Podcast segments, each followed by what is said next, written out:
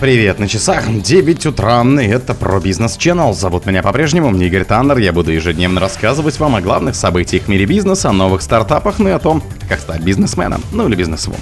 Овчинников объявил об уходе с поста главы Додо Пиццы. Оптовые цены на бензин стали падать после заявлений Новака и Минэнерго. Полюс ушел с лондонской фондовой биржи.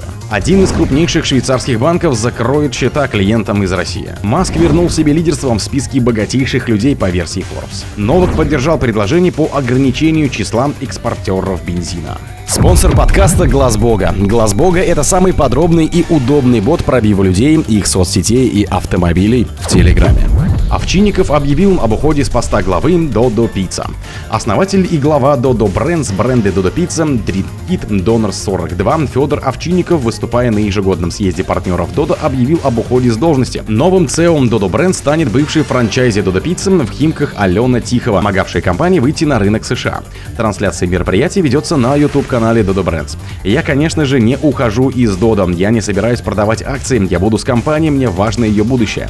Я останусь в совете директоров директоров, а отсутствие операционной нагрузки позволит мне принести больше ценностей в стратегии долгосрочного развития компании, рассказал Овчинников, объявляя об уходе с поста CEO. Также он заявил, что новой главой компании станет Алена Тихова, которая вместе с мужем открыла пиццерию в Химках в 2014 году и хотела продать ее Овчинникову. Тогда же предприниматель предложил ей прийти в Dodo Brands, а Тихова впоследствии помогла с запуском Dodo Pizza в США. Сеть проработала в стране с 15 до 20 года. Тихова вступит в должность с 1 января 2024 года и сфокусируется фокусируется на развитии в Дубае. Овчинников отметил, что у женщины не было опыта в управлении крупным бизнесом, но есть все нужные для этого навыки. Оптовые цены на бензин стали падать после заявлений Новака и Минэнерго.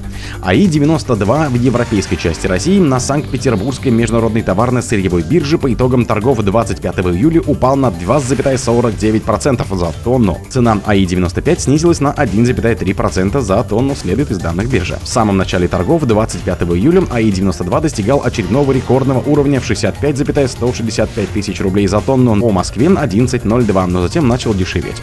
Для этой марки бензина бензина во вторник произошло самое значительное падение за весь день в 2023 году. Для сравнения, во время предыдущего снижения 16 июня АИ-92 подешевел на 1,8%.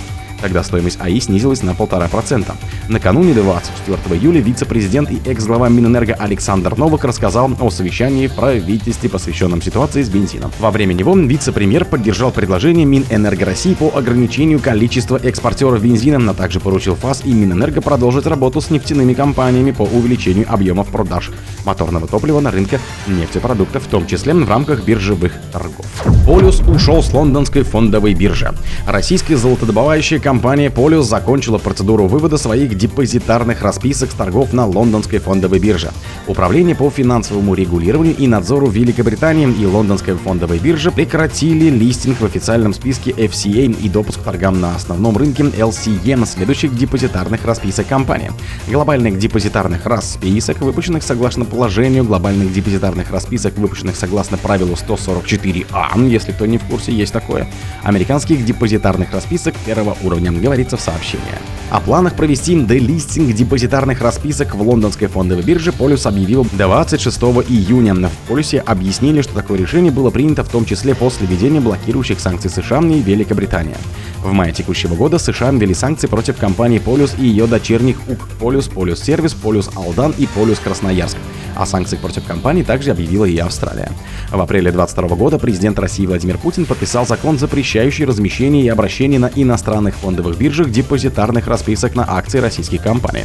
Согласно положениям закона, российские компании должны были пройти делистинг и конвертировать расписки в акции. Один из крупнейших швейцарских банков закроет счета клиентам из России. Один из крупнейших швейцарских банков Джулиус Байер разослал своим постоянно проживающим клиентам в России предупреждение о предстоящем закрытии счетов.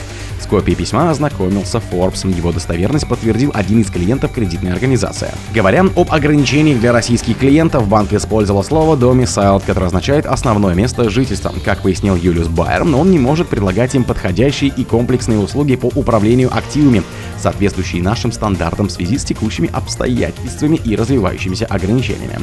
Банк уведомил, что кредитные договоры и другие соглашения будут прекращены с 30 сентября. Все деловые отношения с проживающими в России клиентами прекратятся не позднее 31 декабря. Затем Юлиус Байер будет представлять лишь ограниченные услуги, а с августа будут введены несколько дополнительных комиссий, в частности, квартальная плата за обслуживание в 2250 франков. Это около 2500 долларов. Маск вернул себе лидерство в списке богатейших людей мира.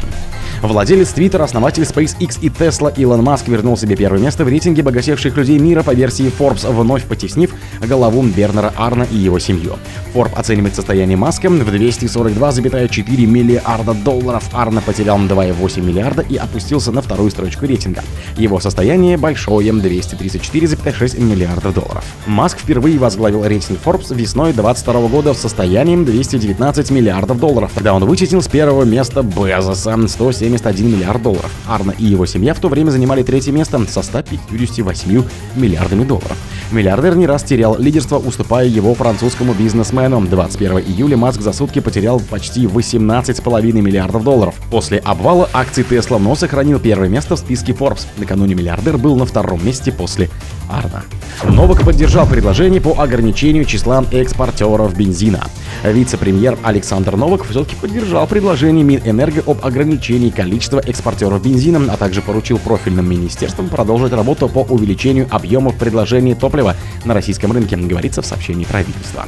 По итогам совещания по ситуации на рынке нефтепродуктов вице-премьер поддержал предложение Минэнерго России по ограничению количества экспортеров бензина, а также поручил ФАС и Минэнерго продолжить работу с нефтяными компаниями по увеличению объемов продаж моторного топлива на рынке нефтепродуктов, в том числе в рамках биржевых торгов сказано в сообщении.